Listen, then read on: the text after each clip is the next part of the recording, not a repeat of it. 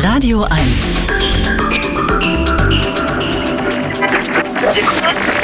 Hörer weltweit. Ja, manche unserer Hörer und Hörerinnen wollen die Welt sehen und kehren Deutschland den Rücken. Sich von Radio 1 zu trennen, das ist allerdings gar nicht so einfach, glaube ich. Ähm, wir sprechen nämlich diesen Sommer mit Hörern, die Radio 1 einfach mitgenommen haben. Und einer davon ist Dirk Grossmann. Er ist ursprünglich Berliner, hat beruflich in Brüssel und in Thailand gelebt, ist jetzt Verkaufsleiter der Lufthansa für Russland und Zentralasien und hört mit seiner Familie in Moskau den ganzen Tag Radio 1. Hallo Dirk. Ja, hallo. Schöne Grüße aus Moskau nach Berlin. Ich kann ja nur ein Wort Russisch und das ist wahrscheinlich falsch. Äh, warte mal. Dosto Premetschachenosti. das? das sind die Sehenswürdigkeiten, ja, also okay. also fast akzentfrei. wie ist es, wie ist denn dein Russisch inzwischen? Mein Russisch ist mittlerweile, würde ich sagen, sehr gut dank äh, meiner Schulausbildung in der, äh, damals noch Ostberlin, mhm. aber vor allen Dingen dank meiner Frau, mit der ich verheiratet bin, die Russin ist und dank auch der Zeit, die ich mittlerweile schon in Russland verbringe. Ja. ja weil seit 1992 jettest du beruflich quasi durch die Welt. Was hat dich jetzt wann letztendlich nach Russland verschlagen? Ich bin seit 1992 für die Deutsche Lufthansa tätig und die hat mich schon durch die Welt geschickt in die verschiedenen Länder. Du hast erwähnt, Belgien, Thailand, auch in Kasachstan, und seit zwei Jahren äh, jetzt in Moskau. Ah, und äh, wie du es gesagt hast, Radio 1 war immer irgendwie mit im Gepäck. Am Anfang schwierig, weil es nur über UKW zu hören war. Und äh, das endete dann, wenn der Autobahn-UKW-Sendebereich zu Ende war. Aber äh, jetzt dank der neuen Technologien, Internet, Sonos-Empfänger, ist man dann doch auch sehr gut verbunden. Und zeitzonenmäßig passt das jetzt auch wieder ganz gut, anders als in Thailand. Na gut, jetzt hast du diesen Bezug zu Radio 1, weil du aus Berlin kommst. Was sagt denn deine Frau, die Russin ist? Was labern die mich da voll?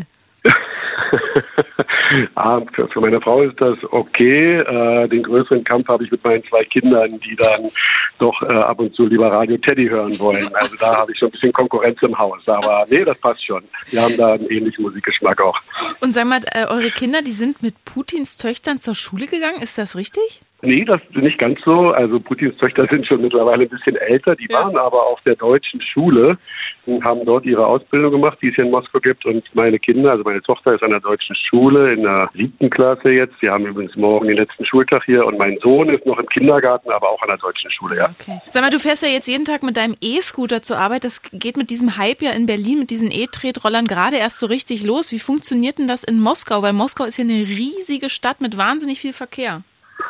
Ja, also je, jeder Tag ist ein bisschen übertrieben. Wir haben ja auch einen ziemlich langen Winter hier. Da ist es nicht so das bevorzugte Verkehrsmittel.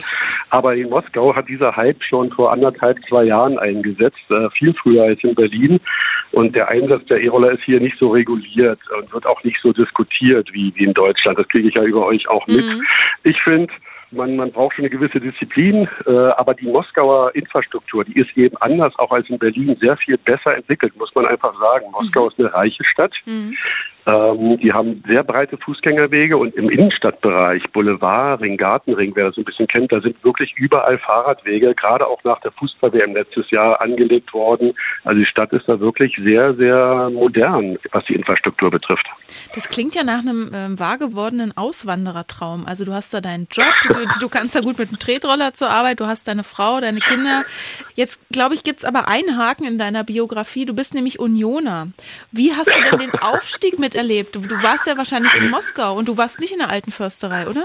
Ich hatte natürlich meine Karte als Mitglied, äh, ja. die habe ich aber der Tochter meines besten Kumpels, der vielleicht zuhört, gegeben, weil ich irgendwie ans Karma dachte und habe gesagt, wenn ich da hingehe, geht das in die Hose. Ich gebe das lieber für einen guten Zweck weiter und so ist es dann auch ausgegangen. Also die ganze Last des Aufstiegssupports habe ich an meinen Kumpel und seine Tochter weitergegeben und die haben mich dann gut vertreten. Ich habe es hier vor Ort, es wurde im russischen Fernsehen gezeigt. Ach habe ich in der, in der Kneipe gesehen und habe dann, denke ich, genauso gefeiert wie in Berlin. Aber mit weniger Leuten zusammen, muss ich sagen. Aber deine mentale Unterstützung ist angekommen, Dirk. Das ist super. Also Radio, Radio 1 hat weltweit Hörer und mein äh, Lieblingshörer weltweit ist Dirk Rossmann. Mit dem habe ich eben gesprochen. Er lebt mit seiner Familie in Moskau. Danke dir, Dirk, und ähm, dos vidania, ne? Vielen Dank. Macht weiter so.